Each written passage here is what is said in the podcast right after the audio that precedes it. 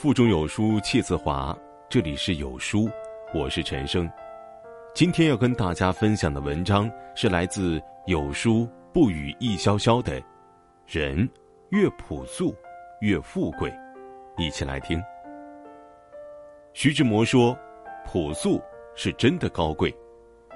人生是一场心灵的修行，在锤炼中让内心变得强大富足，而这真正的富足往往来自于。”朴素，若想拥有富贵的生活，便要有一种安于朴素的态度。世间繁华，朴素无华。我们要在纷杂世界中捕捉到朴素人生的盎然风姿。菜根谭有言：“做人要存一点素心，生而为人，当怀一颗素心，独立于喧嚣尘世。”一代艺术大家吴冠中一生都在用作品描绘着自己的素心，即使他已闻名遐迩，也没见得他的脚步有多么匆忙，生活有多么奢靡。吴冠中戏称自己居住多年的小房子是下蛋的窝，连平时工作的画室也没有刻意装饰，连上门维修的水电工人都为这近乎简陋的房间感到惊讶。现在已经很少看到水泥地的房间了。吴冠中还曾拒绝房产大亨提出为他建一幢独立小院的想法。他对艺术的创作有着无限的追求，却对物质的生活没有任何贪念。他依然安详地在楼下的理发小摊处理发，依然每日陪妻子在楼下小区散步。依然怀着一颗素心，享受着岁月静好的美妙。吴冠中这一生清心寡欲，不负丹青，最终画出了朴素人生的灿烂辉煌。在生活的桎梏中，我们往往被柴米油盐呛得满是世俗烟火的味道，以至于心灵也蒙上了世俗的尘埃，忘记了原本的朴素本心。《儒林外史》作为我国文学史上最具代表性的讽刺小说，刻画了无数利益面前抛弃本心的形象。作者在第一回中开篇便说：“人生富贵功名是身外之物，但世人一见了功名，便舍着性命去求他。但其中的王冕却是个例外。元末诗人王冕一向隐逸洒脱，他一心逃避官场，坚守素心。”知道知县要前来拜访，他便早早出门躲避。战乱之时，他为朱元璋出谋划策，却在天下平定后悄然隐退，未向君主讨求一官半职。他看得很通透，没有去做官，没有去追名逐利，而继续选择着三尺素衣，做一介平民，潇洒快活地生活着。内有素心，外有风骨。在他看来，这种朴素才是拥有富足心灵的根本。素心之人，宁静致远，能以平常之思、平静之心对待人生，能够看淡浮名功利，不为虚荣吹捧所求。在纷繁遍地的世道中，只有怀揣素心的人，才能看透事物，领悟真理，以成熟理性的风范处事，以豁达睿智的风格做人。能够坚守一颗简朴恬静的内心，其实就拥有了最富足的人生。人们往往疲于生计奔波，背上行囊，磕磕绊绊走过大江南北，最后才猛然发觉自己本心所向往的，不过是一片朴素之地。守一方净土，持一颗素心，方是为人之本。孔子有云。君子之交淡如水，水清淡无味，朴实无华，却永远给人一种纯洁干净的感觉。真正的友谊也应该如清水般朴素纯粹。钱钟书先生极其提倡素交，他曾说：“在我一知半解的几国语言里，没有比中国古语所谓素交更能表现出友谊的骨髓。”钱钟书和沈从文二人便是互相尊重、互相体贴的素交好友，两家往来甚少，但却交情颇深。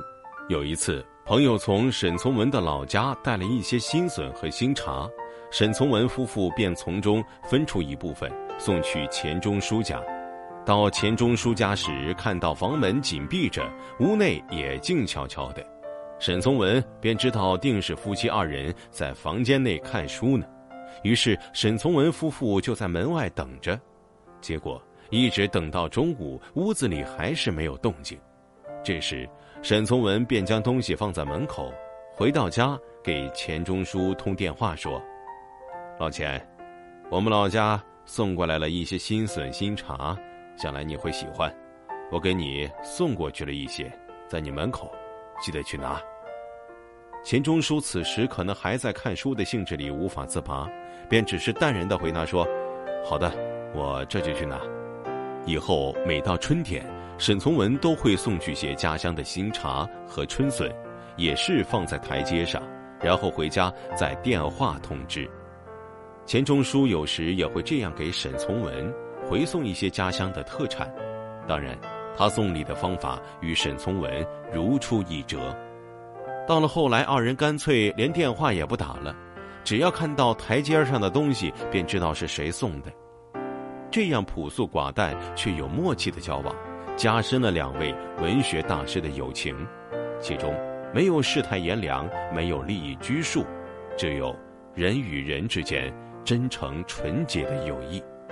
真正的友谊，不是在你光彩夺目时蜂拥而上，也不是在你失魂落魄时落井下石，而是以心相交，朴素单纯。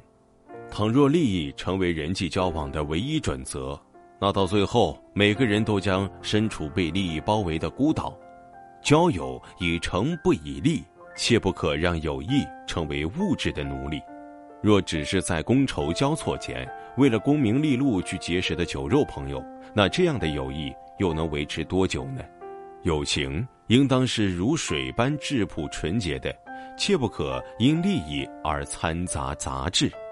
周国平在《人生哲思录》中写道：“人们往往把朴素误认作浅显，又把华丽误认作丰富，在滚滚红尘中。”我们正需要拥有这样的一份淡泊的心境，杨绛便是这样一个有思想、有才情且淡泊朴素的女子。杨绛的一生经历了抗日战争，经历了租界动乱，在那样的时代里，没有人能逃得过岁月的锤炼。可即便如此，杨绛仍然用朴素平和的内心来对待这个躁动的社会。在物资匮乏时，她散去家仆，亲自买菜做饭，包揽家务，为丈夫分担着生活的重负。人生最曼妙的风景，就是内心的从容和淡定。杨绛一生如秋日盛开的菊花般恬淡朴素，不争不抢，淡泊名利，只求内心的平和与安定。以朴素之眼观天地，花开花落皆有声。以平和之心处世间，来来往往皆自由。人生苦短，朴素之心才是最值得追求的广博天地。朴素是一种心境，能令人在花花世界里安于平静。但在快节奏的社会里，人们却常常忘记朴素的美好。在网红层出的今天，李子柒称得上是网红中的一股清流。在李子柒的视频中。春有烟云桃柳，夏有瓜果阴凉，秋是稻米金黄，冬是白雪遍地，一切都充满诗情画意。他置身于烟云花木之间，一屋两人，三餐四季，以最朴素的生活方式面向世人。从院内陶罐到院外围栏，从春天播种到秋天收获，从随手制作的小玩意儿。到精心准备的蓝染材料，无一不透露着古色古香的朴素气息。一座大山，一幢小屋，一片菜园，正是这种最简单朴素的生活，让这个叫李子柒的姑娘爆红于网络。嘈杂的都市中，李子柒满足了人们对朴素生活、文化原乡的追求。在这个时代，李子柒的小院儿就像是一方世外桃源。那里有着松花酿酒、春水煎茶的志趣，归根结底，简单朴素才是人生智力。逐利之风吹拂下，人若不加注意，便会陷入利益的漩涡。从前生活清贫，总梦想都市的繁华生活，而今每日看厌灯红酒绿，却愈发想念远方的青山绿水。有时，朴素更意味着丰富。大道至简，返璞归真，养成一种朴素的态度，更能得到精神上的富足。